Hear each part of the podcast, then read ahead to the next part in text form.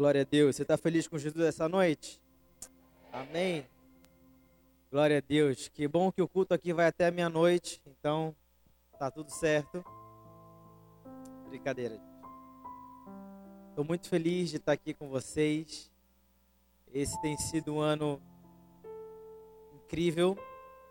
Foi um ano super corrido. Nós percorremos diversos lugares dessa nação mas poder estar aqui no Ceará e ver tudo que Deus está fazendo aqui nesse estado enche meu coração de muita gratidão, porque é aqui onde eu estou plantado durante esse tempo.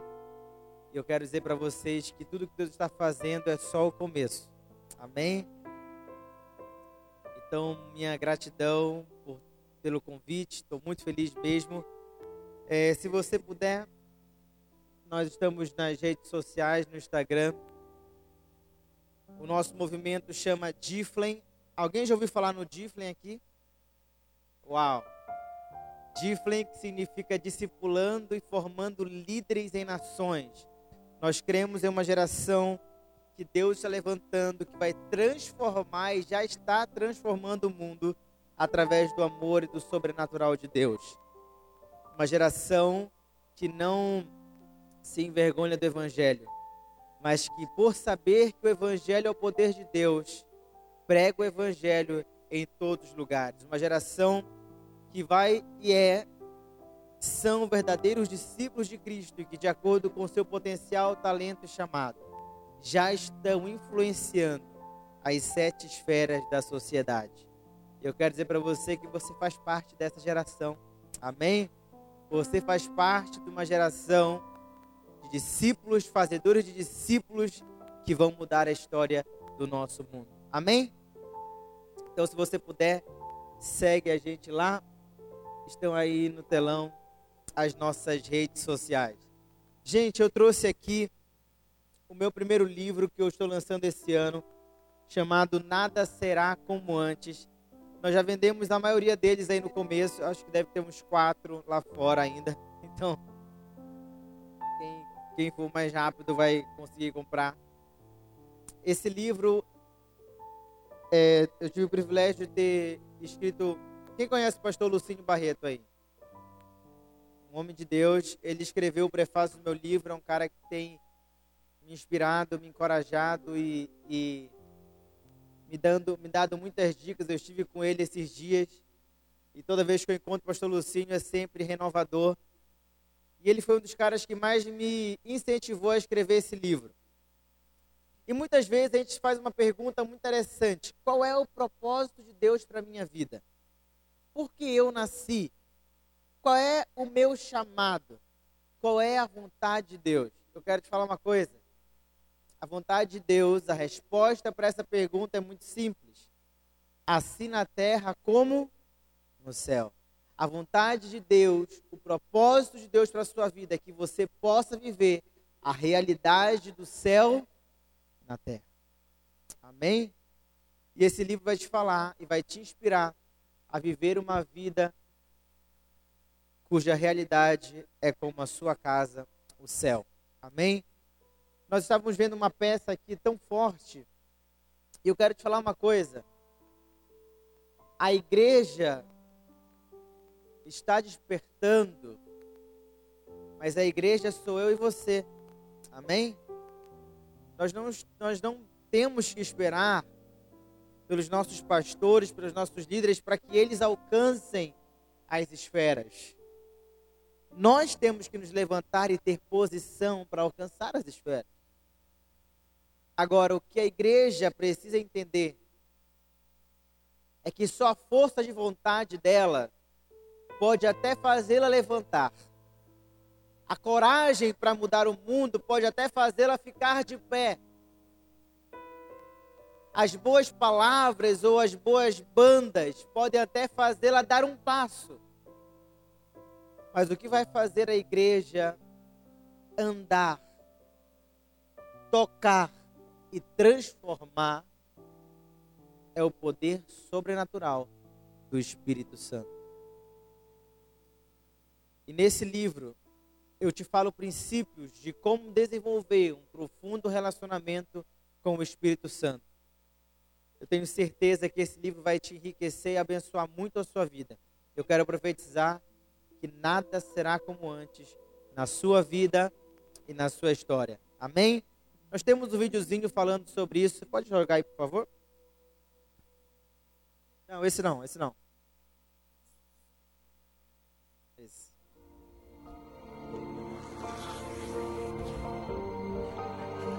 Deus não está procurando pessoas perfeitas, e sim disponíveis.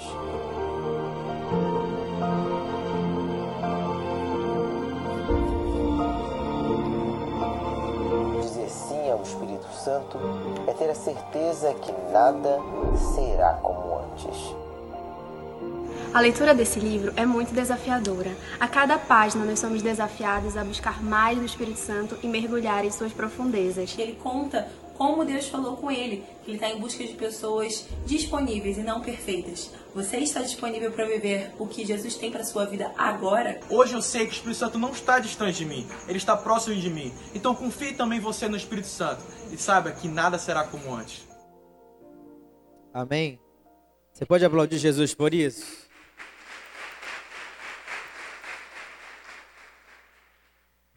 Ele não está distante de nós, ele está aqui em nós. Amém? Então vamos lá. Se você não conseguir comprar o livro hoje, então não sei como fazer, mas mas tem, brincadeira. Se você não conseguir comprar hoje, tem na internet, tem nas lojas americanas, Submarino, é, loja do MDA, enfim, em vários lugares você pode adquirir, mas hoje é sua oportunidade. Eu quero falar com você uma palavra que eu nunca preguei, na verdade, brincadeira. Chama Nada Será Como Antes, é sobre isso que eu quero falar. E se você já ouviu essa palavra, glória a Deus, você vai ouvir de novo. Jesus vai te tocar de novo hoje, amém? Antes de começar, feche seus olhos, eu quero orar por você. Senhor, nós te agradecemos pelo privilégio de compartilhar da mesa do Senhor. Nós oramos, Espírito Santo, que o Senhor venha sobre nós com força, bagunça os nossos planos, mude a nossa história. E mais uma vez eu te peço, Senhor, que cale-se o homem, que fale o Senhor, para a glória de Deus. Amém. Eu nasci numa cidade chamada Santarém, no oeste do Pará, no meio da Amazônia. E nasci num lar cristão, meus pais evangélicos, atuantes na igreja local, mas eles não podiam ter filhos. Até que um dia minha mãe assistiu a mensagem de uma pregadora americana que ela falava sobre, falava sobre Ana e Samuel. E a minha mãe, após ouvir aquela mensagem, ela volta para o quarto dela e ela faz uma oração. Ela fala: Deus, se o Senhor me der um filho, assim como Ana fez, eu também vou fazer e eu vou consagrar ele ao Senhor e ele vai viver para o Senhor pelo resto dos seus dias. Nove meses depois eu nasci. Então, cuidado com as orações perigosas que você faz, porque Deus está ouvindo. Agora, sabe, o segredo das orações perigosas são aquelas que encontram propósito diante de Deus. Sabe por que Samuel nasceu do ventre de Ana? Porque o pedido de Ana encontrou não somente o favor, mas o propósito. Muitas vezes a gente está fazendo tantas orações, pedindo tantas coisas a Deus, mas qual é o propósito daquilo que nós estamos pedindo para Deus? Faz sentido? Ana pediu um Samuel para que ele fosse resposta para o povo de Deus. Naquele dia, a minha mãe pediu um Samuel para consagrar ao Senhor. E sabe, Deus está olhando para a nossa geração, buscando ver de nós um coração disposto a clamar por respostas para a nossa geração. E eu nasci em agosto de 93, mas antes de eu nascer, durante a gestação ainda, meu pai comprou uma câmera filmadora, aquelas bem antigas, sabe, grandona, e ele começou a filmar toda a gestação. Ainda na barriga da minha mãe, meu pai orava, minha mãe e meu pai oravam por mim, profetizavam, e eles oravam especificamente por duas coisas sempre: para que eu me tornasse um pastor e pelo meu casamento. Aleluia. E quando eu nasci, eu já nasci numa atmosfera totalmente poderosa. Ninguém chegou para mim e falou assim: Você vai ser um pastor. Eu nasci com um desejo no meu coração.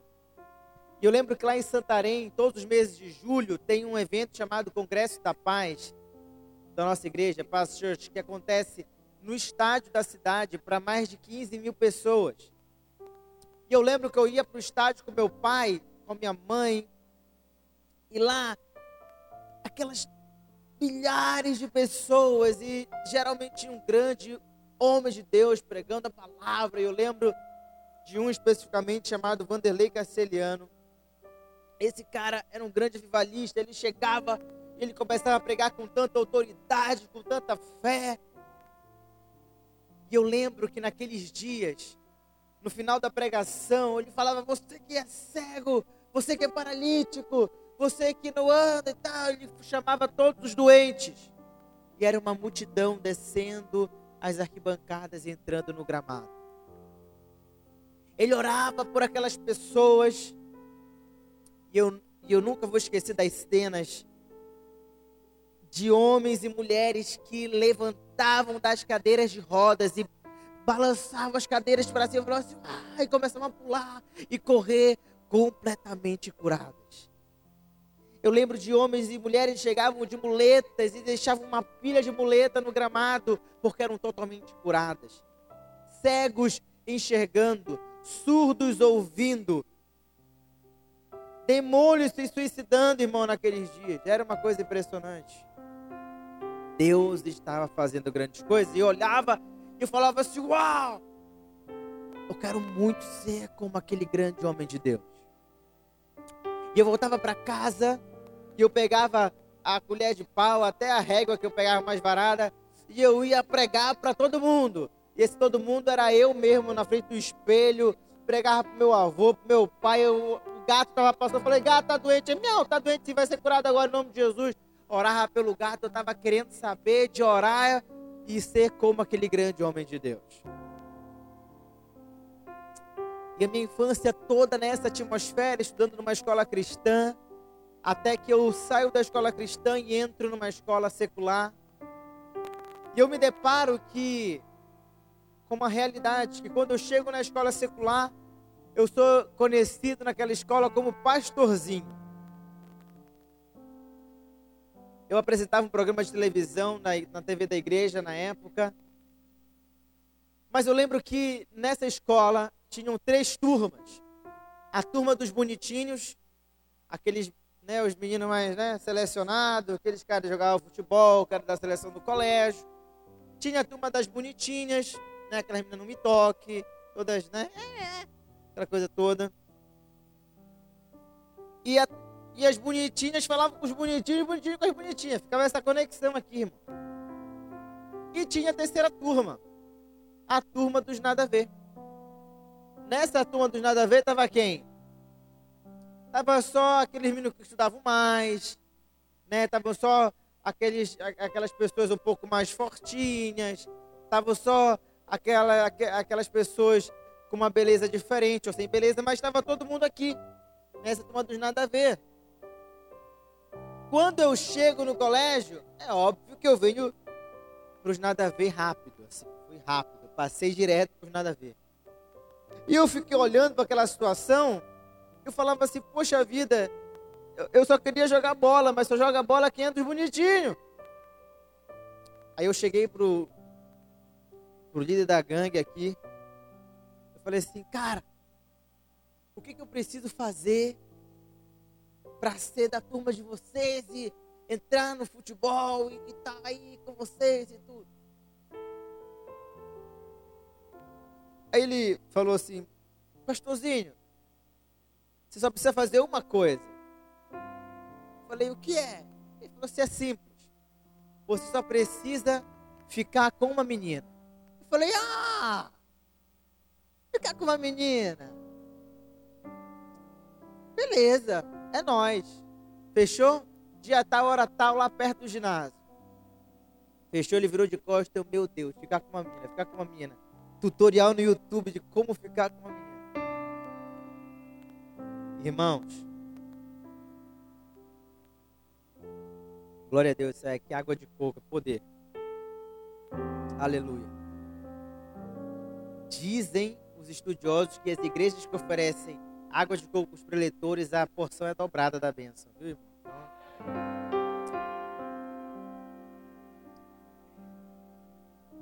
Aí, irmãos, chegou o tal dia. O ginásio ficava ali. Para chegar no ginásio tinham dois caminhos. Tinha a parte que é por baixo e tinha a parte que é por cima, pelo morro. Que tinha um morro dentro do colégio. Eu estava na parte de baixo. Antes de chegar no ginásio, debaixo de uma árvore. Nervoso tremendo, frio como eu estou agora. Quando eu olhei para o meu lado, lá vem a enviada. Eu pensando, qual é o nome da menina, pelo menos, meu Deus? Quando a enviada está chegando, que eu olho lá para o morro, lá em cima, tá todo mundo da minha turma assim, vai, pastorzinho, vai, pastorzinho. Pensa na torcida que eu tinha naquele dia. Irmãos, quando a menina chegou, sabe o que aconteceu? Leia o livro Nada Será Como Antes e você vai descobrir muitas outras histórias. Ah, não dá para falar tudo, né? Só um spoiler. Você tem que ler e descobrir outras histórias que vão te edificar. Mas, depois disso aqui, Essa é a parte todo mundo fica indignado comigo. Ah, Sabe, naquele momento, eu estava falando para Deus assim: Deus, eu até entendo que o Senhor tem um projeto para minha vida. Eu até entendo que eu tenho um chamado. Mas sabe o que, Deus? Se eu ficar vivendo o seu chamado, eu não vou fazer amigos. Eu não vou ser aceito eu não vou jogar futebol. Então, Deus, vamos fazer o seguinte: vamos dar uma pausa no nosso relacionamento, enquanto eu firmo meus relacionamentos aqui, depois a gente volta a conexão aqui. Era mais ou menos isso que eu estava falando para Deus. Sabe, irmãos, eu comecei a ir umas baladas com meus primos, e eu vou falar para você, eu odiava aquele negócio. Pense, eu ia para balada só para ser aceito. A verdade é essa. Tem muita gente na nossa geração ainda que faz muitas coisas só para ser aceito. Sabe por quê? Porque a minha identidade precisava ser formada em Cristo Jesus. Quando eu e você temos a nossa identidade formada em Cristo Jesus, meu amigo, a gente não negocia não. Nós sabemos quem nós somos, pronto e acabou. Pode falar o que quiser, eu sou filho de Deus, acabou, um beijo no ombro para você. Mas naquele momento eu tava, eu não estava com a minha identidade formada. Eu estava lá para ser aceito. E muitas vezes aquela balada, e eu lá, a minha dancinha era assim, ó. Eu só mudava de perna. Aí chegava a, a turma dos bonitinhos lá, só chegava em grupo. Quando chegava lá, e passava, aí eu fazia assim, oh, uh, yeah, é pastorzinho, oh, eita. Eu lembro que tinha vezes que eu cheguei, chegava nessa boate chamada Fan House em Santarém. Um dia eu cheguei nessa boate que eu estava entrando, lá veio o irmão da igreja. Falava assim, Samuel, você tá aqui. Eu falei assim, você também tá aqui. Fica na eu fico na minha, tá tudo certo. Não, beleza. Fechou, ele passou, eu passei, tava tudo certo. Tava desse preço o negócio. Então eu fui experimentando do, um pouco que o mundo podia me oferecer só para eu ser aceito. Graças a Deus, eu nunca me envolvi com bebida, com droga, com sexo, nada disso. mas as amizades do mundo.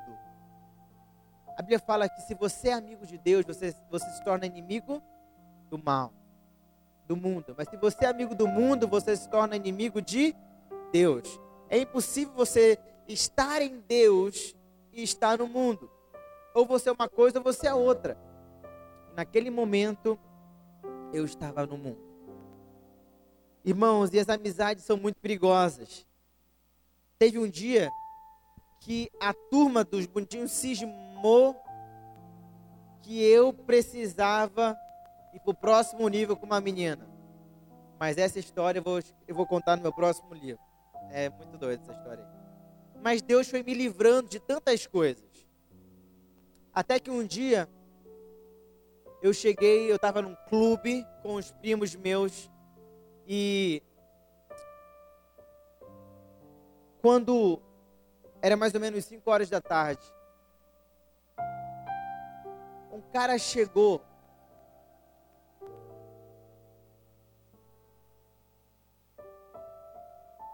Tá ouvindo isso?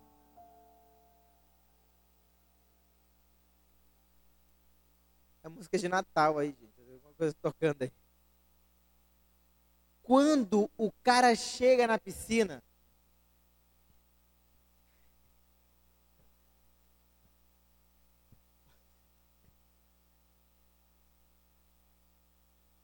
Eu já ia cantar Jingle Bell. Quando o cara entra na piscina, ele chega assim, meio cambaleando, ele tava muito porre, tava muito bêbado. Ele fala assim, rapaz!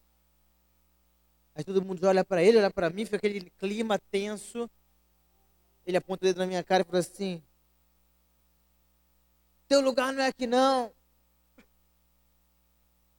Teu lugar é na igreja. Para de ser um crente Batman, só capa. E volta para a igreja, rapaz. Estou te falando que ele falou desse jeito. Naquele dia eu tive a certeza que se a mula falou com Balaão, o porre falou com Samuel. Naquela tarde eu volto para minha casa. Eu me ajoelho e falo, Deus, o que que eu estou fazendo?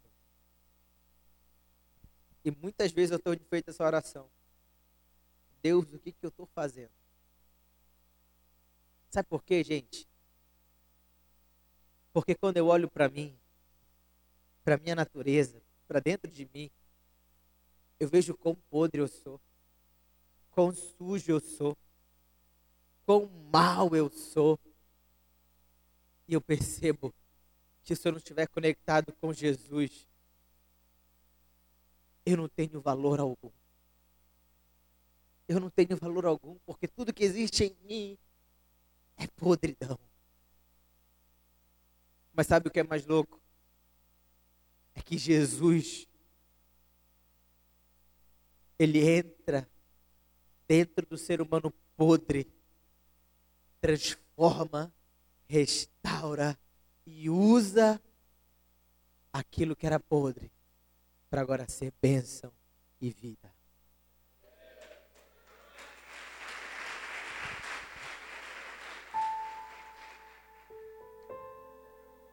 E o que que Deus fez?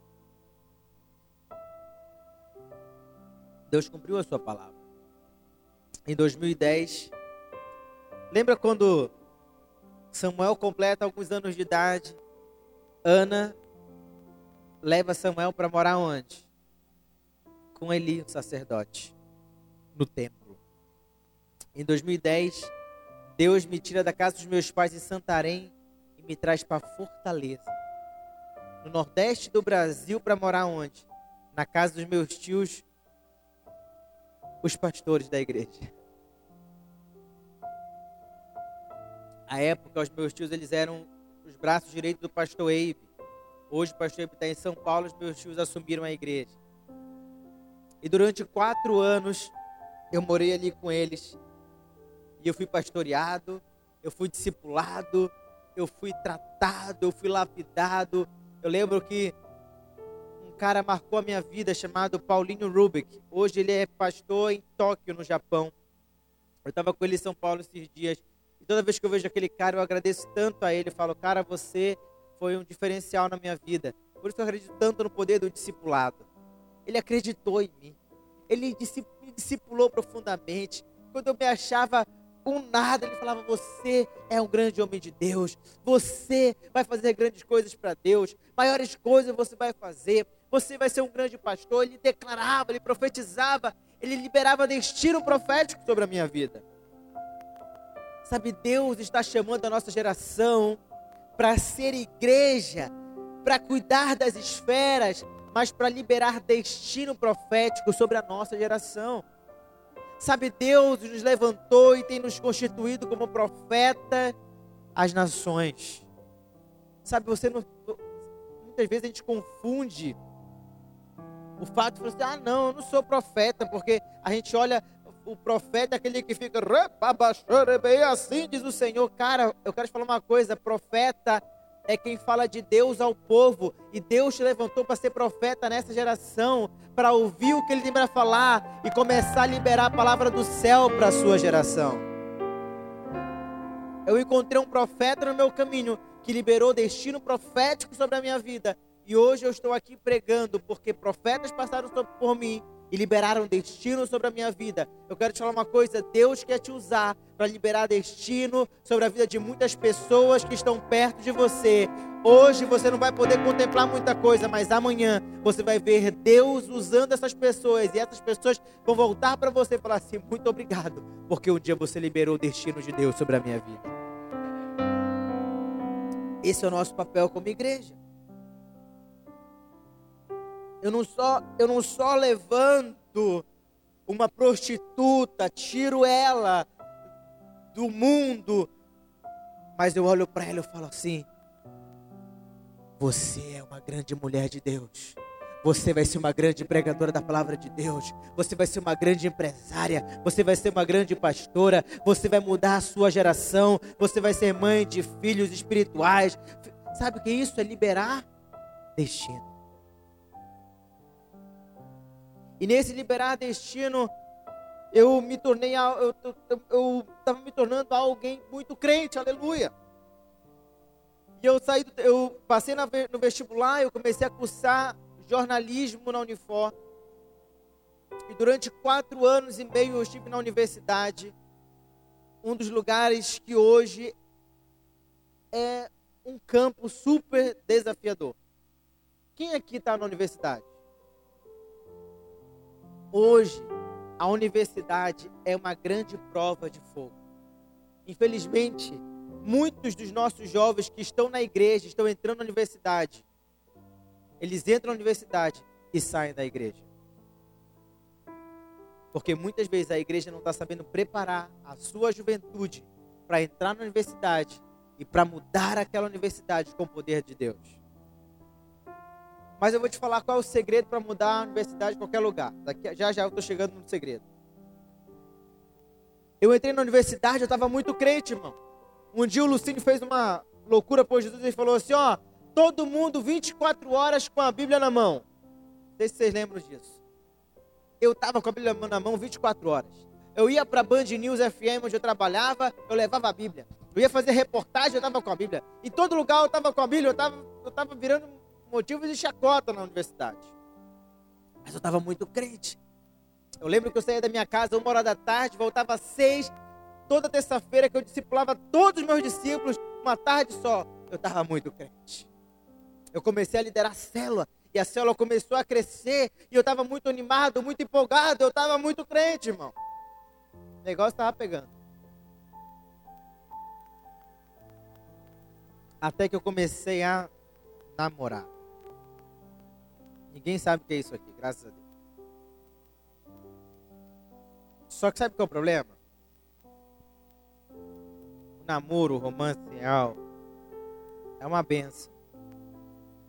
Até que você tira os olhos de Jesus e começa a olhar só para a pessoa. Sabe qual é o problema nas nossas vidas muitas vezes? É que a gente inverte os papéis. A gente começa a focar mais na bênção do que no abençoador que provê a benção. Já pensou se Abraão focasse só em Isaac do que em Deus? O que, que seria dele? Eu comecei a inverter os papéis. E Deus começou a falar comigo. Só que a minha vida espiritual começou a cair. Eu comecei a me sentir frio, perdi alguns discípulos, perdi algumas células, e eu comecei a ficar chateado, frustrado e começar a culpar a igreja. Eu lembro que eu terminei a universidade, eu já não estava mais na Band, eu fui tentar voltar para o jornalismo, não consegui, o auge da crise. Eu lembro que eu fui tentar ser corretor de imóveis, eu queria vender casa e ganhar dinheiro, porque eu queria só agora ser um jovem que ganhava dinheiro, ia me casar e ia ser feliz para sempre. Passei um ano vendendo casa, apartamento, lote que fosse. Eu vendi nada, meu irmão, não vendi nada em um ano. Só tive dor de cabeça e prejuízo. Porque eu estava buscando fazer a minha vontade. E em 2016, mesmo eu ajudando ali na igreja, só de longe, em novembro de 2016, a nossa igreja ela é assim. E tem lugar para duas mil pessoas. Mas naquele culto de jovens, naquele novembro de 2016, nós tínhamos ali 70 jovens reunidos no culto. Eu olhei e falei assim: caraca, pouco, né? Mas é isso aí. O pastor tem que fazer alguma coisa, né? Quando terminou o culto, que eu saí da frente, estava na primeira fileira, até lá atrás, algumas pessoas chegaram para mim e perguntaram o seguinte: Samuel, o que você vai fazer por nós? Eu olhava para aquelas pessoas e falava assim: Cara, eu não sei o que vou fazer por mim, quem dirá por vocês, pelo amor de Deus. Mas quando chegou lá atrás, Deus começou a falar comigo. Deus começou a aquecer meu coração. E Deus começou a falar comigo sobre uma geração. Irmãos, Deus começou a falar comigo, Deus começou a me encorajar, Deus começou a me lembrar por que eu havia nascido, Deus começou a me lembrar o porquê eu estava em Fortaleza, Deus começou a me lembrar da minha trajetória, Deus começou a me lembrar de quando Ele falou comigo, Deus começou a me lembrar de quando Ele falou através daquele cara muito porre naquele dia, Deus começou a me lembrar de tudo que eu tinha vivido até naquele momento, e eu falei assim: chega, Deus! Não dá para mim.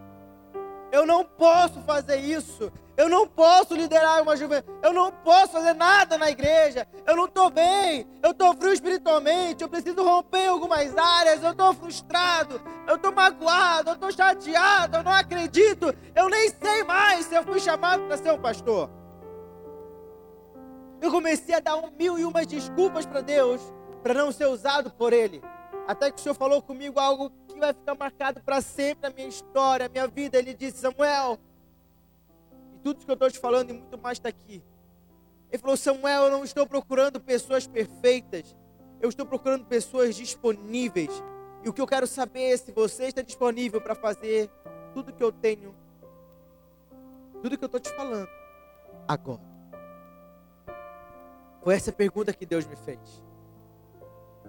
E diante desse confronto de Deus, eu dei a resposta mais insana da minha vida. Eu disse sim para Jesus. Então o pastor me convidou para organizar o culto de dezembro de 2016, um mês depois. Eu não preguei nesse culto, eu só organizei esse culto. E naquele dia, duas semanas depois do que Deus tinha falado comigo, nós tivemos 500 jovens reunidos na igreja. Eu fiquei desesperado. Eu falei, era para dar 70, era para dar 100, mais 500. Em janeiro, mais 500 jovens. Eu falei, o que está acontecendo aqui? Eu vou para São Paulo em fevereiro. Em São Paulo, nós temos a direção que seríamos todos Difflin, toda a juventude da Paz Church no mundo seria Difflin. Eu volto empolgado para Fortaleza e o Senhor me pede o meu Isaac. Deus me pediu o meu relacionamento. Muitas vezes nós queremos ser usados por Deus, fazer grandes coisas para Deus, até que Deus nos pede alguma coisa que nos custe. Será que nós estamos dispostos a entregar o nosso Isaac para ver Deus fazendo grandes coisas através de nós? Irmãos, quando Deus me pediu meu namoro, foi difícil pra caramba. Foi difícil pra caramba entregar. Mas eu tinha uma, eu tinha uma certeza no meu coração que a minha resposta de entrega ao Senhor seria uma chave que ia virar na minha vida. Eu volto de São Paulo, eu termino meu relacionamento. E eu choro um mês, irmão. Pense um cara para chorar aí eu naquele dia. Doeu, me custou. Mas Deus estava tratando meu coração. Deus estava forjando o meu caráter. Quando ele fala, Abraão, agora que eu te dei Isaac, me devolve. nem se compara o meu sacrifício ao de Abraão. Mas Abraão só se tornou quem ele se tornou, porque ele mostrou para Deus que para ele o que importava mais era o Senhor. O que que Deus está te pedindo nesse tempo? Qual é o Isaac que o Senhor está te convidando a entregar? Deus não, tá, Deus não convida ninguém a entregar o Isaac porque ele é um Deus carrasco, ele quer te ver sofrer. Não, não, não. Deus te convida a entregar o Isaac, porque Ele sabe que depois do sacrifício tem sempre um próximo nível para você. Eu entrego meu namoro, eu vou numa conferência de jovens de uma igreja. Eu vou só para assistir.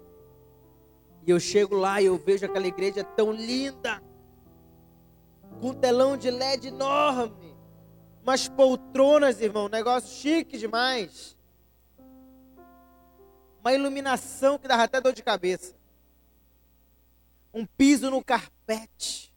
Até cheiro a igreja tinha. E eu fiquei doido. E lá atrás daquela igreja eu começo a brigar com Deus. Não sei se já brigou com Deus, mas eu já. Eu comecei a falar assim: Deus, como é que pode isso? O Senhor me traz aqui, depois de todos esses meses eu sendo moído, tratado, lapidado, eu entrego meu namoro, eu vou para São Paulo, eu volto animado para Fortaleza, aí o Senhor me traz aqui para quê? Para esfregar na minha cara que eles são melhores do que nós? Eu falei, Deus, porque isso o Senhor não sabe, como se ele não soubesse, né? Lá na minha igreja, não tem essa iluminação toda, não, Senhor. A iluminação que tem só é a que a gente precisa para não ficar no escuro mesmo. Eu falo, Deus, se o Senhor não sabe, lá na nossa igreja, não tem essas poltronas, não, é cadeira de plástico mesmo. E de vez em quando uns cabas lá caem da cadeira porque quebra, Senhor.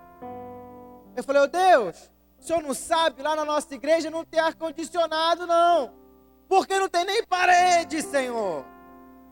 Falei, Deus, lá na nossa igreja, a gente não sobe com a sua glória, não.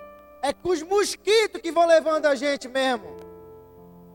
Falei, Deus, se tem algum jovem em Fortaleza, vai querer vir para essa igreja. Inclusive eu. No meio da minha briga com Deus, o Senhor fala para mim, Samuel, Acho que Deus olha pra gente às vezes e fala, olha pra gente e fala assim, fala, fala, fala, fala, menino chato, fala.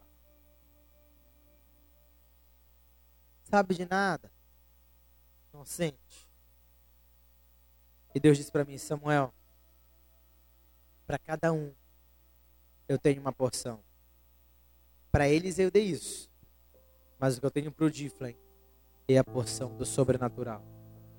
E Deus começou a falar comigo: prepara para ver uma geração de jovens curando os enfermos, libertando os cativos e vivendo o maior avivamento de todos os tempos. Irmãos, eu dei um pulo da minha cadeira, falei: ah! Deus falou comigo, Deus falou comigo, ah! Eu fiquei doido. Sabe, irmão? Quando Deus libera uma palavra, o segredo é você só surfar nela. Porque é que nem uma onda. Não deixa a onda passar, não. Deus liberou a palavra, surfa nela. Você não está vendo nada acontecer, você não tem nada para tocar, você não tem nada para crer. Mas se Deus liberou a palavra, creia no seu coração, porque se fará aquilo que ele disse. Creia no seu coração. Quais são as palavras que Deus tem liberado sobre você nesse tempo? Vai acontecer. Você não vai morrer antes que as promessas de Deus se cumpram na sua vida e na sua geração. Nós começamos a trabalhar para lançar o Diflem em março, 18 de março de 2017. E naquela noite, o culto começou sete e meia e terminou onze e meia da noite. Com tamanha glória de Deus que encheu aquele lugar. E naquela noite, nós reunimos mil e cem jovens para a glória de Deus. Eu quero te mostrar um pouquinho do que Deus fez naquela noite.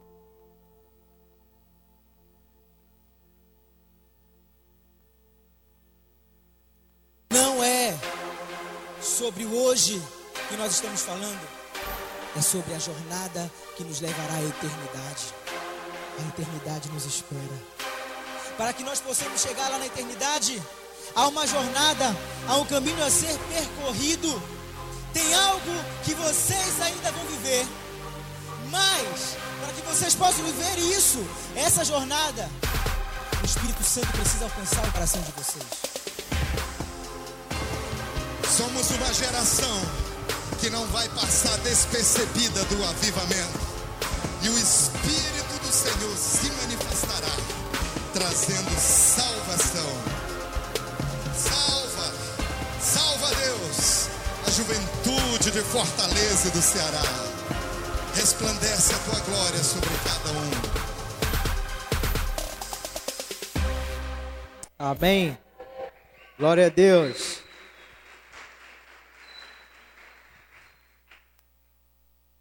Nessa noite, nós nem chegamos a orar pelas pessoas, as pessoas começaram a ser curadas, as pessoas começaram a ser batizadas no Espírito Santo, as pessoas começaram a ser libertas.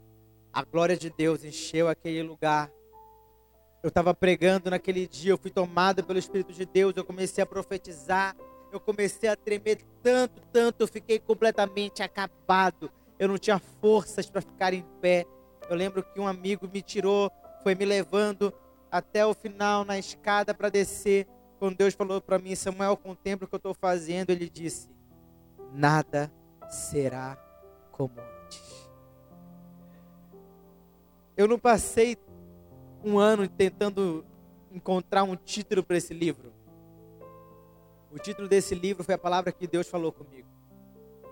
Sabe por que nada será como antes? Porque é impossível ser como antes depois que o Espírito Santo encontra você. Eu te contei toda. Você fala assim: caraca, Samuel, você contou todo esse tempo, essa história toda. A minha história é pior do que a sua. Minha conversão é mais louca que a sua. Meu, glória a Deus. Mas eu estou te falando essa história para te falar uma coisa. Ninguém é melhor do que ninguém. Eu não sou melhor do que você porque eu estou pregando aqui. Mas o que diferencia um crente do outro não é o fato dele saber pregar melhor, não é o fato dele saber cantar melhor, ou não é o fato porque ele é o mais cheiroso da igreja. O que diferencia um crente do outro é a resposta que ele dá ao chamado de Jesus Cristo. Qual tem sido a sua resposta ao chamado de Deus? Deus não está procurando pessoas perfeitas. Deus está procurando pessoas disponíveis que estão dizendo: Deus, não, eu sei que o meu passado é podre. Eu sei que eu não tenho nada para te oferecer. Mas tudo que eu tenho eu te dou. Então eis-me aqui. Envia-me a mim. Quando Deus olha e fala assim: quem há de ir por nós? Quem se levanta? Quem se levanta é um cara de lábios impuros, pecador, que podia estar na bed. Ele fala assim: Deus, eu posso ir. Sabe, Deus está olhando para a nossa geração, Ele está falando assim: quem há de ir pelo Brasil? Quem há de ir pela Ásia? Quem há de ir pela Europa? Quem há de ir pela América? Quem há de ir pela África? Quem há de ir pela Amazônia? Quem há de ir pelo sertão? Deus está procurando os disponíveis na nossa geração. Deus está olhando para essa cidade, Deus está olhando para essa igreja, Deus está olhando para você, meu irmão, Ele está olhando para você, e o anseio do coração de Deus é encontrar no seu coração disponibilidade para ser usado por Ele. Ei, quando Deus toca em nós, quando Deus nos usa, quando Deus se manifesta através de nós, a gente desaparece para que Ele possa aparecer. Ei, eu não sou melhor do que você, eu tenho tantos problemas, pecados para vencer, coisas para romper, como você tem também. Mas, ei, meu irmão, eu estou dizendo para Deus todos os dias: Deus, por favor, não desiste de mim, porque eu não vou desistir de você. Não desista do chamado de Deus. Não desista da palavra que Deus liberou sobre a sua vida. Talvez você está aqui me ouvindo falar e você fala assim: Poxa, eu recebi uma palavra profética 10 anos atrás. Até hoje nada aconteceu. Ei, Ele é fiel para cumprir e não é no seu tempo, é no tempo perfeito de Deus. Se Deus tem falado, se Deus tem liberado uma palavra sobre a sua vida, isso vai acontecer. Tenha paciência, tenha fé, mas não desista de viver tudo aquilo que Deus tem sonhado para você. Deus está te levantando como profeta para a sua geração. Não importa se você está pregando para um, para mil, para cem mil. Quando eu chego no lugar, meu irmão, eu falo, Deus, quantas vezes, quantas vezes eu saí de casa e tudo que eu queria era ficar em casa. Mas eu saí para falar sobre Jesus, para cumprir o ofício que me foi dado por Ele. E falo, Deus, quem precisava ouvir uma pregação hoje era eu. Mas o poder de Deus se aperfeiçoa das minhas fraquezas. Diga ao fraco, eu sou forte. Quando Deus olha para Josué, Josué fala: Caraca, é gigante, é muralha, não dá. Ser tão somente forte e corajoso. Deus está chamando a nossa geração profetas fortes e corajosos. Mas qual é o segredo? O segredo está quando Jesus ele aparece, ele morre, ressuscita, aparece, desaparece, aparece, desaparece, até que um dia em João 21 a Bíblia fala que Jesus ele ele aparece na beira do mar de Tiberíades. E quando ele chega lá, bem cedinho da manhã, ele se depara com os caras que tinham passado a noite toda tentando pescar alguma coisa e não pescaram nada. Sabe quem eram eles? Os discípulos. E chega lá, em João 21, Jesus dá um grito na nova versão Samuel Azaf atualizada. Ele disse: Ei, tem peixe aí? Sabe quem estava no barco? Os discípulos. Eu quero citar duas pessoas: Pedro e João. Pedro, um amigo de Jesus que havia traído ele três vezes. E João, discípulo amado. Agora, como é que estava Pedro? Tinha traído Jesus. Quando, alguém falou, quando Jesus falou assim: Algum, alguém de vocês aqui vai me trair. Pedro falou assim: Eu não. Ele fala assim, ô Pedrão, baixa a bola aí, meu amigo. Você vai me trair, ó, não é uma vez, não, é duas, nem é três vezes para você parar de ser orgulhoso. Mas quando Jesus pergunta, tem peixe aí? Pedro, nova versão, Samuel Azaf atualizada, ele disse, cara, não tem nada aqui não. Vai embora, que a gente não está pegando nem gripe aqui. E o cara diz assim, joga a rede do outro lado. Na hora que ele diz, joga a rede do outro lado, Pedro regala o olho, olha para João. João olha para Pedro. E Pedro diz: Ô Jojo, você não já ouviu isso não, cara? João olha para Pedro e fala assim: Pepe, joga a rede, cara. Joga a rede, cara. Joga a rede. A Bíblia fala que eles pegam a rede, eles jogam a rede desesperados. E naquela manhã, eles pescam 153 peixes grandes. O milagre acontece e a Bíblia fala que eles não perguntaram para eles não olharam para ele assim: "Caraca, quem é esse cara?" Não, não. A Bíblia fala que eles nem perguntaram, sabe por quê? Porque eles tinham certeza que era Jesus. E antes que o barco chegasse na beira, Pedro pega a sua capa e ó, tipo, ele nada até a beira. Quando todo mundo chega, Jesus já tinha feito um fogo, já tinha pão, já estava assando peixe, duvidar tinha até açaí naquele dia, aleluia. Porque Jesus é desse. Mas Jesus não despreza a pescaria. Ele fala assim: não, traz aí os peixes aí, vamos lá, vamos assar aqui, galera.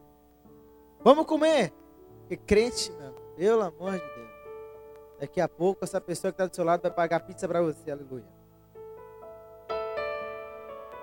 É impressionante como nessa hora da pregação todo mundo ouve Deus falar, né? Impressionante. Mas quando, se liga aí na benção, eles terminam de comer. Pedro está chegando para Jesus agora. Imagina como estava a mente, como estava o coração de Pedro. Talvez Pedro estava recebendo uma condenação terrível. O diabo falando para ele: Você traiu Jesus, você não presta, você não tem condição de viver tudo aquilo que Deus falou para você viver. Jesus tinha falado o que para Pedro? Quem tu dizes que eu sou? Pedro falou assim: Tu és o Cristo, o Filho do Deus vivo. Jesus fala para ele: Não foi carne nem sangue que te revelou, mas foi o próprio Espírito de Deus. Ser pedra, e sobre essa pedra eu edificarei a minha igreja. Jesus tinha liberado aquela palavra sobre Pedro, mas Pedro tinha traído Jesus e o diabo estava falando assim: Pedra, hum, massinha, não vai viver nada, não vai ser nada. Tudo que tu é um traidor, tu não é nada, tu não vale o que o gato enterra. Isso que o diabo. Agora Pedro estava chegando para Jesus. Imagina, irmão. Liga o botão da sua imaginação aí. Aperta o botão da imaginação. Pedro está chegando para Jesus e sabe uma coisa? Ah, meu irmão. Jesus está olhando para Pedro com o mesmo olhar que ele olha para mim e para você.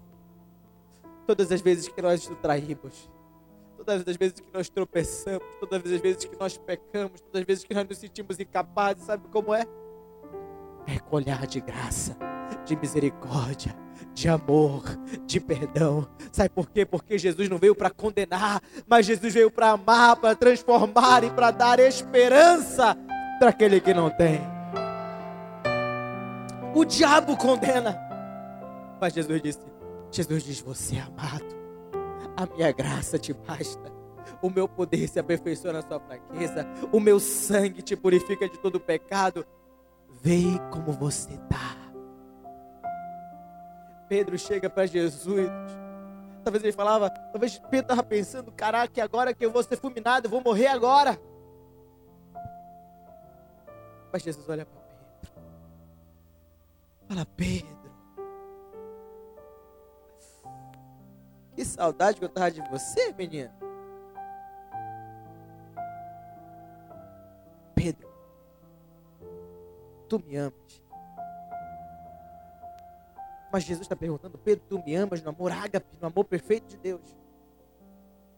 E Pedro diz, Senhor, eu te amo, mas eu te amo no amor filéu, no amor de amigo.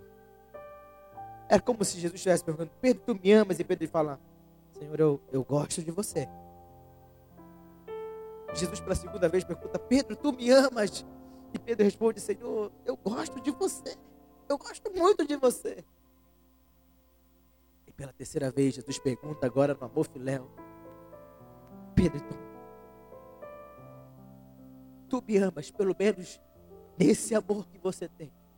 A Bíblia fala que Pedro se entristece e diz: Senhor, tu sabes todas as coisas, tu sabes que eu te amo. Jesus olha para ele e fala: Pedro, que bom. Apacenta as minhas ovelhas. Sabe que Deus, sabe que Jesus estava falando aqui, irmão? Pedro, eu não estou procurando perfeição em você. Eu sei o nível do amor que você tem. Mas Jesus está perguntando, Pedro, você está disposto a me dar o que você tem? Jesus tira Pedro do nível de pescador de peixe, faz Pedro pescador de homens. E agora Jesus restaura Pedro para levar ele para o próximo nível o nível de pastor de ovelhas. Irmãos, muitas vezes Deus está falando, cara, o que você tem? O que, que você tem na sua mão?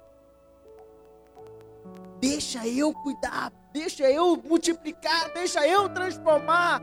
Eu quero usar você com o que você tem, mas você muitas vezes diz: Mas Deus, tudo que eu tenho é um amor de amigo. Tudo que eu tenho são cinco pães e dois peixinhos. Deus está falando, beleza. Entrega o que você, que você tem. E eu vou multiplicar. E eu vou te usar.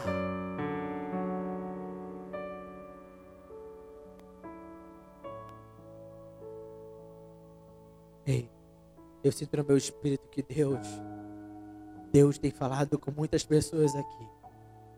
Assim como ele tem falado com Pedro. Assim como ele falou com Pedro. Sabe, gente?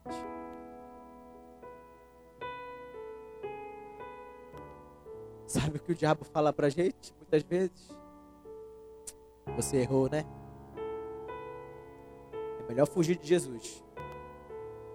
É, mulher, é melhor fugir do discipulador. É melhor fugir da célula. É melhor nem ir para a igreja.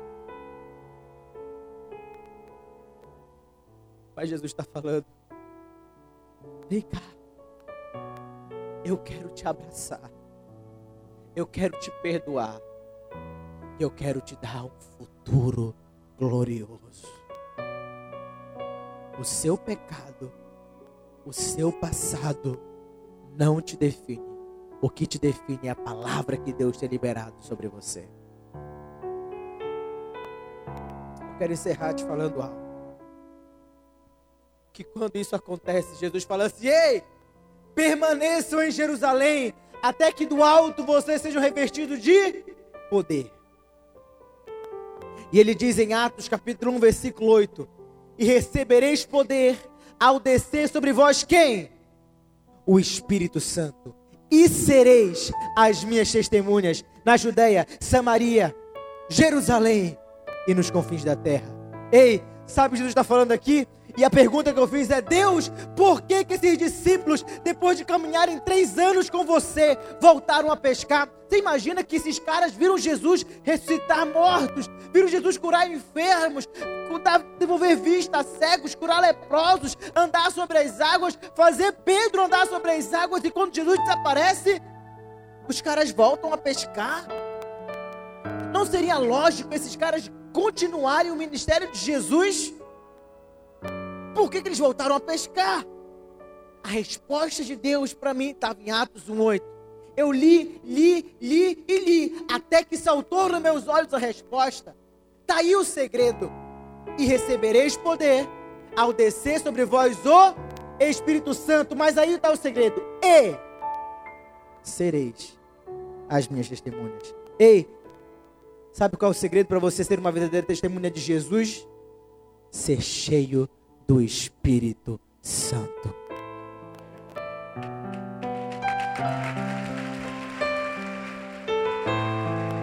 Sabe o que faltava para aqueles caras? Sabe por que eles voltaram para o barco? Porque faltava para eles um encontro com o Espírito Santo. Irmão, quero te falar uma coisa. Você não precisa voltar para o barco. Sabe por quê? Porque a Bíblia diz que eles perseveraram em oração. Foram mais ou menos 50 dias. Até que chega Atos capítulo 2. O dia de Pentecostes. A Bíblia fala que eles estavam todos reunidos no mesmo lugar, buscando a presença de Deus. Quando de repente veio do céu um som, como de um poderoso vendaval, que encheu toda a casa onde estavam assentados. E de repente, línguas como de fogo pousaram sobre a cabeça de cada um deles. E eles começaram a falar em outras línguas, conforme o Espírito os capacitava que falassem. Naquele dia, eles foram tomados pelo poder sobrenatural do Espírito Santo. Sabe quem é o Espírito Santo? O Espírito Santo é o Espírito do próprio Deus habitando dentro de nós. Não, você não entendeu. O Espírito Santo é o Espírito do próprio Deus habitando dentro de você. Ei! Sabe o que Jesus disse? Os sinais perseguem os que creem. Em meu nome expulsarão os demônios, curarão os enfermos, tomar um veneno não vai morrer. Mas ele disse uma coisa muito insana, sabe o que ele disse? Ele disse: Maiores coisas do que eu fiz, vocês farão. Caraca, meu irmão! Jesus disse: maiores coisas. Se eu andei sobre as águas, se eu ressuscitei os mortos, se eu curei os enfermos, maiores coisas vocês vão fazer em meu nome. Ei, Jesus está falando para nossa geração. Ei, maiores coisas vocês vão fazer, maiores coisas vocês vão fazer, maiores coisas vocês vão fazer. Mas o que vocês precisam antes de qualquer coisa é crer, ser batizado e ser cheio do Espírito Santo de Deus. Ei! Ei! A igreja precisa despertar para um relacionamento profundo com o Espírito Santo de Deus. Eu estou aqui pregando para você e eu vou pregar essa mensagem até um dia antes de eu ser arrebatado. Eu vou estar tá pregando essa mensagem porque essa mensagem mudou a minha vida. Foi algo que Deus falou comigo. Foi uma revelação que eu recebi de Deus que me faz caminhar todos os dias. Quando eu estou lá em casa desencorajado, só, triste, quem fala comigo é o Espírito do próprio Deus me lembrando quem eu sou, porque eu nasci e eu posso todas as coisas nele que me eu não vou parar, porque eu carrego o maior poder dentro de mim o poder do Espírito Santo. Ei, sabe o que eu acredito, meu irmão? Você está me ouvindo falar mais de uma hora, mas eu fico doido com isso. Sabe o que eu acredito? Que a nossa geração vai ser a geração que mais vai curar os enfermos, que mais vai libertar os cativos, que mais vai ressuscitar os mortos. Uma geração que vai ver sinais, maravilhas, prodígios. A geração que vai anunciar nos quatro cantos da terra: Maranata, ora vem Senhor Jesus. Maranata, ora vem Senhor Jesus. Ei, sabe o que a igreja precisa? A igreja precisa é de poder do Espírito Santo. Tem muita gente olhando só no YouTube, os pregadores bonitinhos, só as melhores bandas, mas lá fora não consegue influenciar, não consegue ser diferente, não consegue ser melhor. Sabe quando a igreja vai ser relevante? Quando a igreja entender que o que ela precisa não é de gente o mais bonitinho, o melhor pregador, é de uma igreja tomada pelo poder do céu. Assim na terra como no céu. Ei, a Bíblia fala que quando você recebe Jesus como seu Senhor e como seu Salvador, você passa a ser filho de Deus, herdeiro de Deus, cordeiro com Cristo Jesus. Você passa a ser agora cidadão do céu. Ou seja, você é um ET, meu amigo. E você é um ET muito bonito, aleluia. Mas sabe o que? Ei, Ei, meu amigo, isso aqui é para deixar você pirado. Sabe o que? Sabe o que você carrega dentro de você? O céu. Você carrega dentro de você a atmosfera da sua casa. O céu é o seu lugar. É para lá que eu vou. E sabe o que Deus está falando para a nossa geração? Vocês não precisam se cortar. Vocês não precisam se matar. Vocês não precisam, sabe, fingir ser alguém. Tudo o que vocês precisam é encontrar o Espírito Santo. Sabe por quê? Porque quando eu sou cheio do Espírito Santo. Aonde eu vou, aonde eu entro, aonde eu piso, as coisas têm que ser diferentes. Sabe por quê? Porque eu carrego o céu dentro de mim. Aonde eu entro, a morte tem que dar lugar para a vida, a doença tem que dar lugar para a cura, a tristeza tem que dar lugar para a alegria. As coisas têm que ser diferentes, porque eu carrego a atmosfera do céu dentro de mim. Aonde eu vou, as coisas têm que ser diferentes. Sabe de uma coisa? Tem muito crente crente que olha para um, enfermo, que olha para uma pessoa que está com problema, o crente normal olha para a pessoa e fala assim: misericórdia. Deus tenha misericórdia. E passa. Ei, mais uma geração incendiada com o poder do Espírito Santo. Quando ele vê uma pessoa doente, ela fala assim: Meu amigo, é hoje que a glória de Deus vai se revelar nesse lugar. Sabe por quê? Porque quando eu carrego o poder de Deus dentro de mim, quando eu sou cheio do Espírito Santo, eu tenho a convicção no meu coração que o doente vai ser curado, que o morto vai ressuscitar. Eu vou andar sobre as águas, eu vou mudar o mundo, porque eu sou cheio do Espírito Santo de Deus. Igreja, Eu já devo ter pregado essa palavra 50 vezes só esse ano. E toda vez que eu prego essa mensagem é como se eu estivesse pregando a primeira vez. Sabe por quê? Porque essa. Rapaz, esse negócio queima no meu coração. Nada será como antes na nossa geração. Sabe, eu estava orando um tempo atrás, eu já estou acabando, gente, prometo.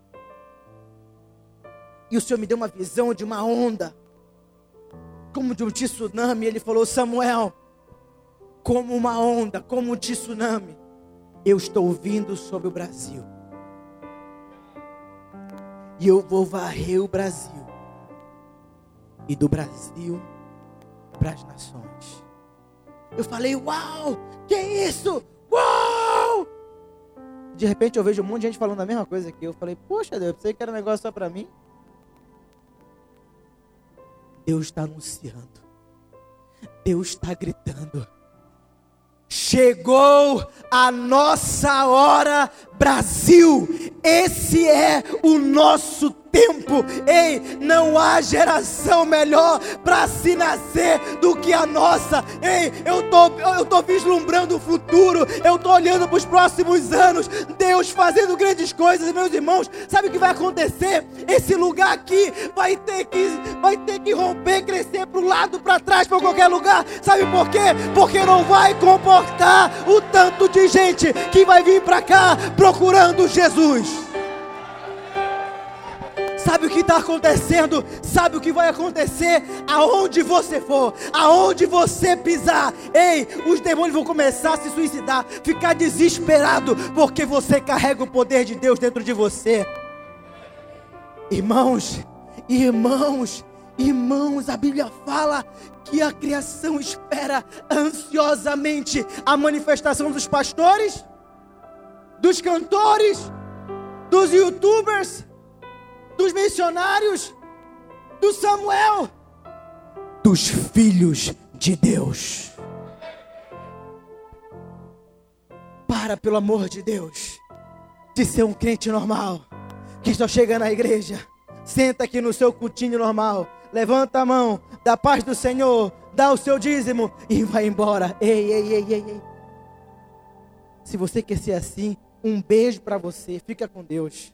mas eu quero falar com a geração que vai na frente da batalha, a geração que não não vai olhar para trás, a geração que não vai baixar a cabeça, a geração que não vai passar despercebida pelo avivamento, a geração que vai olhar para frente, que vai olhar para o sol da justiça e vai falar: não importa o que acontecer, eu não vou parar, eu não vou desanimar. E quantas vezes eu tropeço e caio, mas Ele, o meu Deus, me sustenta e me levanta com a sua destra firme. Fala, continua, continua a sua caminhada, continua a sua caminhada, continua a sua caminhada. E nessa caminhada, meus amigos, você está liderando uma célula, você está discipulando as pessoas, você está servindo a sua igreja local, você está sustentando os braços da sua liderança, você está sendo o suporte para o seu pastor, e você continua, e você continua. Eu quero te falar uma coisa, eu quero profetizar. Você vai chegar no lugar que Deus tem para você, você não vai parar, você não vai parar, você não vai parar, você vai avançar e conquistar tudo aquilo que Deus tem para você.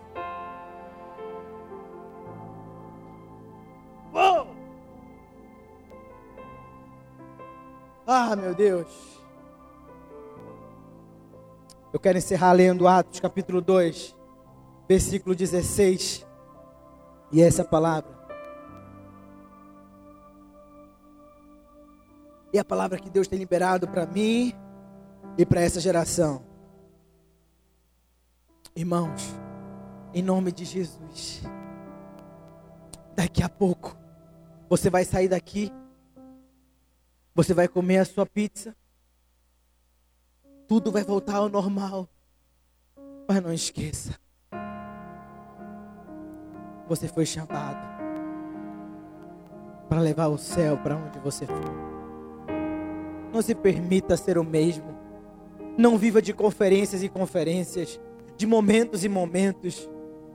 Permita que o seu Pentecoste seja todos os dias. O segredo para se viver uma vida relevante é o secreto com Jesus. Porque tem muita gente querendo incendiar o mundo sem antes queimar no secreto sozinho com Jesus. Eu vou te falar, eu preciso crescer nisso, eu preciso aprender isso, eu preciso cultivar mais relacionamento com Jesus. Eu preciso de mais, eu preciso de mais. Sabe, eu oro para que, para que seu coração seja tomado por uma fome, uma sede da presença de Deus, ei. Deus tem pão para o que tem fome, Deus tem água para o que tem sede, e Deus quer saciar você com a presença dEle.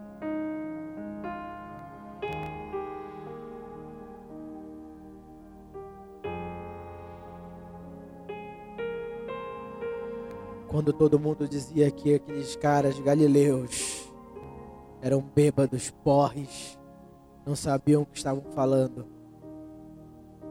Pedro, Pedro, tomado pelo Espírito Santo, cheio da ousadia de Deus, ele dá um passo à frente, ele fala: Mas o que ocorre aqui é o que foi dito por intermédio do profeta Joel. O que Joel liberou o que Pedro liberou é o que Deus está liberando para a nossa geração. E ele diz: Brasil, acontecerá nos últimos dias, Brasil, diz o Senhor, que derramarei do meu espírito sobre toda a carne. Vossos filhos e vossas filhas profetizarão. Vossos jovens terão visões e sonharão os vossos velhos até sobre os meus servos e sobre as minhas servas derramarei do meu espírito naqueles dias e profetizarão. Mostrarei prodígios em cima no céu e sinais embaixo na terra, sangue, fogo e vapor de fumaça. O sol se converterá em trevas e a lua em sangue antes que venha o grande e glorioso dia do Senhor. E acontecerá que todo aquele que invocar o nome do Senhor será salvo.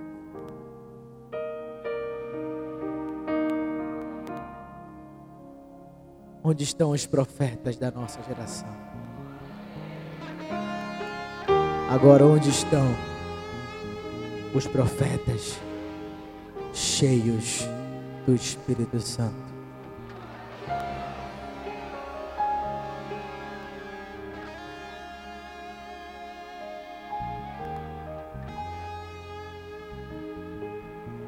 Eu não quero ir embora daqui sem orar por você. E sem orar por mim também.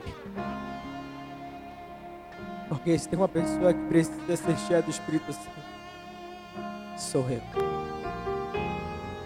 Eu preciso mergulhar mais fundo nele. Eu preciso conhecer Jesus, eu preciso ouvir Jesus, eu preciso deixar Jesus se manifestar mais através de mim. Eu não quero, eu não quero olhar para trás e no fim da minha jornada e falar: Uau, quantos seguidores, quanta fama. Eu quero olhar para trás e ver rastro de salvação e de transformação.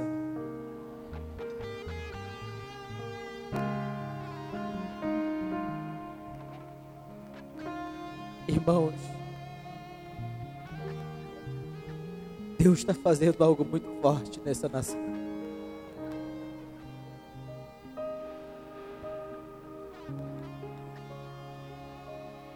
Deus está nos levantando como nunca antes. Abra os seus olhos proféticos para contemplar o que Deus está fazendo no Brasil agora. Deus muda governos. Deus muda o céu. E quando tudo parece que está dando errado, Deus nos lembra que nada escapa das suas mãos.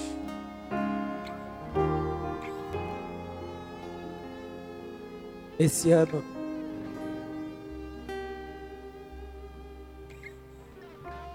eu fui de Rio Branco, de Roraima, lá na fronteira, ao sul. Deus está mudando a nossa nação. Deus está mudando a nossa nação.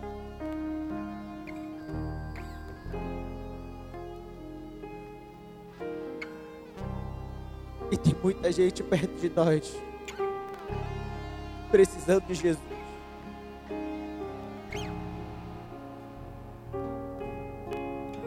Eu tive pregando em Boa Vista.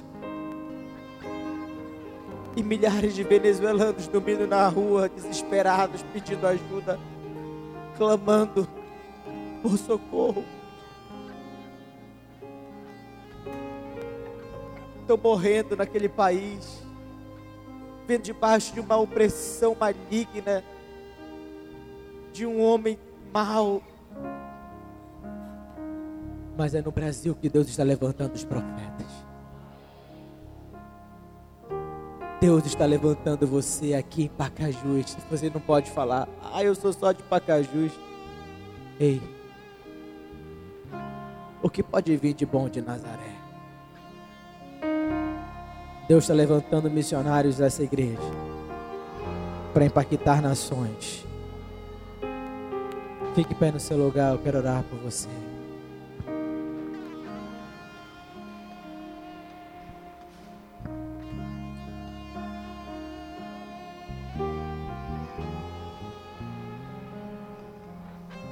Você que teve paciência, que ficou até agora.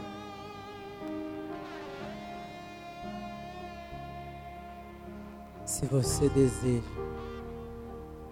sair da superfície e mais fundo, se você deseja ser o profeta que essa geração precisa,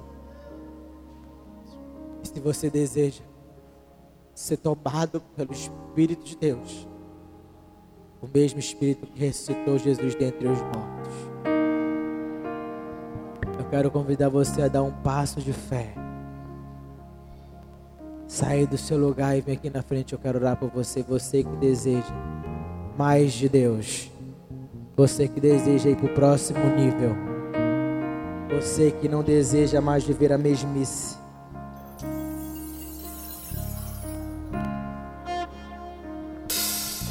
E nós vamos clamar para que Ele faça de novo. Para que Ele faça de novo.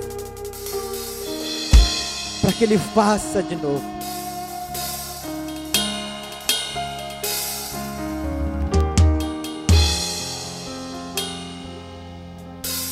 Não abrace ninguém, não pegue na mão de ninguém. Esse é o seu momento pessoal com a pessoa de Jesus. O Espírito Santo está nesse lugar, nós vamos clamar. Faz de novo, Senhor. O que você fez em Pentecostes. Faz de novo. Aqui. Agora. No Brasil. Na minha vida. Feche seus olhos.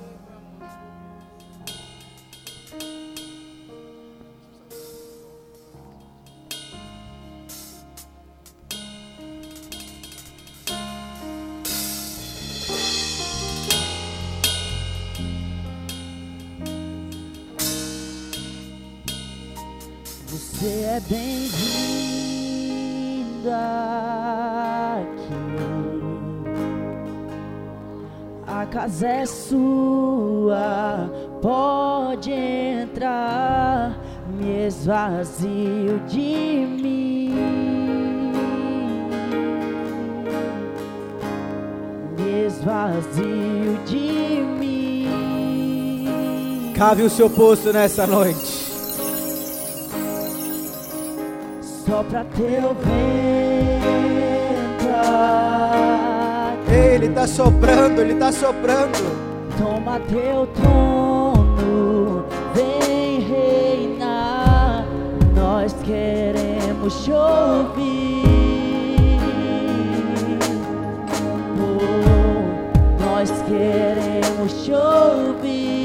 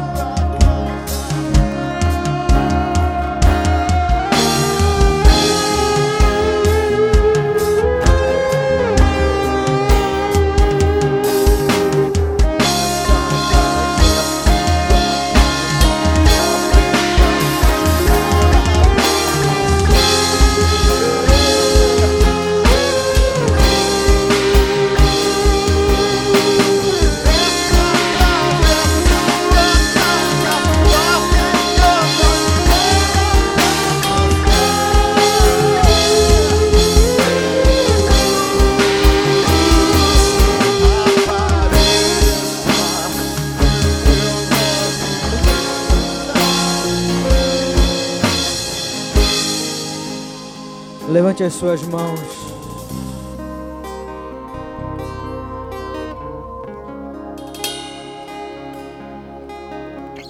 Feche seus olhos.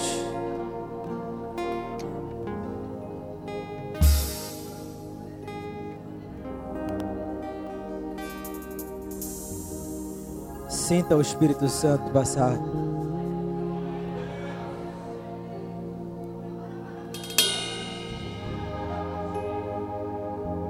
Vem, Espírito Santo.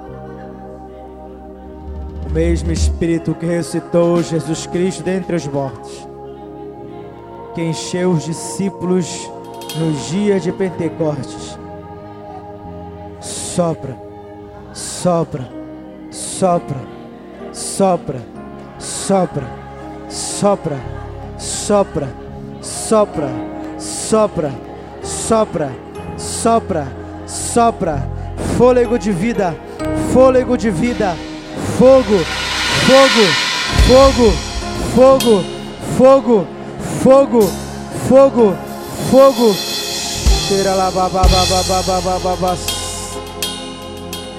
Se você fala em línguas, comece a abrir a sua boca e comece a falar em novas línguas. Você que não fala em línguas, em nome de Jesus, seja batizado em novas línguas agora, na autoridade do nome de Jesus. Flua, flua, flua, flua, rios de águas vivas, rios de águas vivas. Flua, flua, flua, flua, flua, flua, flua, flua, flua, flua, flua, flua. Xerere baba baba sorere cantara la baba base. Xerere cantara la baba baserere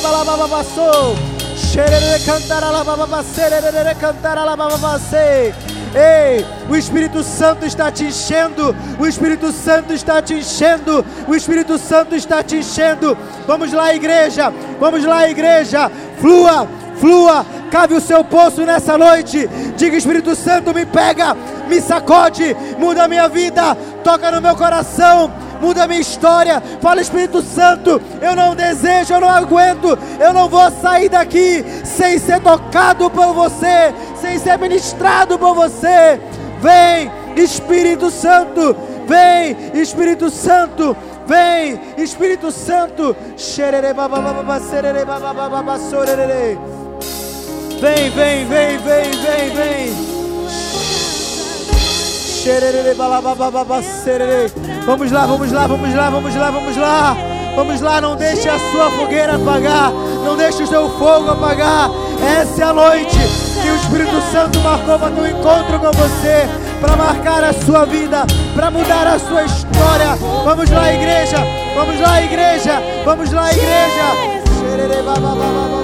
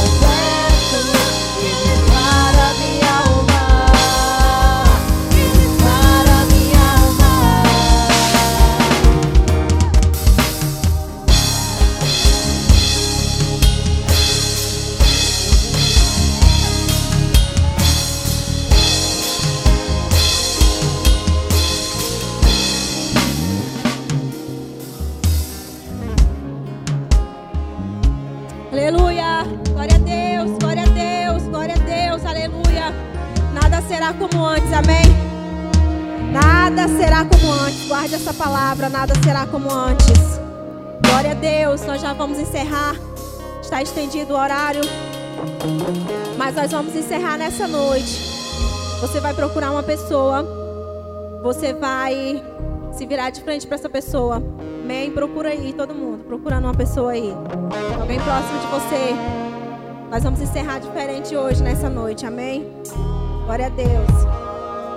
Procura aí. Se junta aí mais alguém. Glória a Deus. Juntou todo mundo? Glória a Deus. Você vai olhar para essa pessoa e você vai dizer assim para ela. Nós vamos encerrar dessa forma, né? Mais uma vez eu agradeço a todos, agradeço por vocês terem ficado até esse horário. A conferência ela realmente ela realmente termina às 10, né? Porque é uma conferência.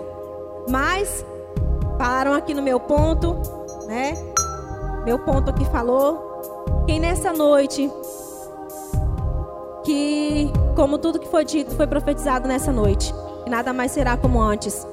Quem nessa noite quer que isso se cumpra na sua vida e que ainda não entregou a sua vida ao Senhor Jesus, ou que por um, não sei, por um- algum motivo se afastou dos caminhos do Senhor e quer nessa noite voltar, quer recomeçar novamente, ou quer aceitar o Senhor como Salvador de sua vida, que você venha aqui para frente, que nós vamos estar orando por você, nós vamos estar profetizando sobre a sua vida, amém?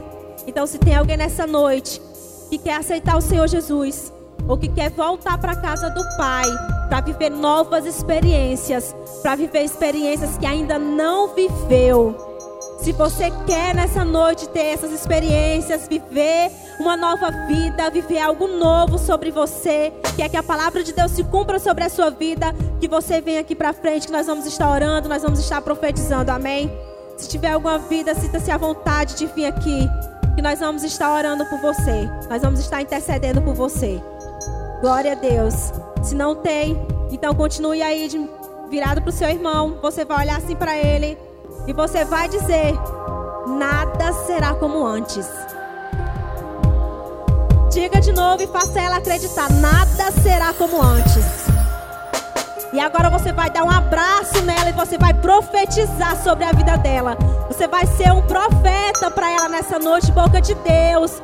Profetize sobre essa pessoa que você está abraçando. Libere palavras sobre a vida dela, palavras proféticas de caminho, de direcionamento de Deus. Glória a Deus, deixe Deus usar você agora. Fale, deixe Deus usar a sua boca, deixe Deus ministrar o coração dessa pessoa através da sua vida. Deixe ser usado por Deus. Aleluia, glória a Deus. Aleluia. Oh, glória, Senhor.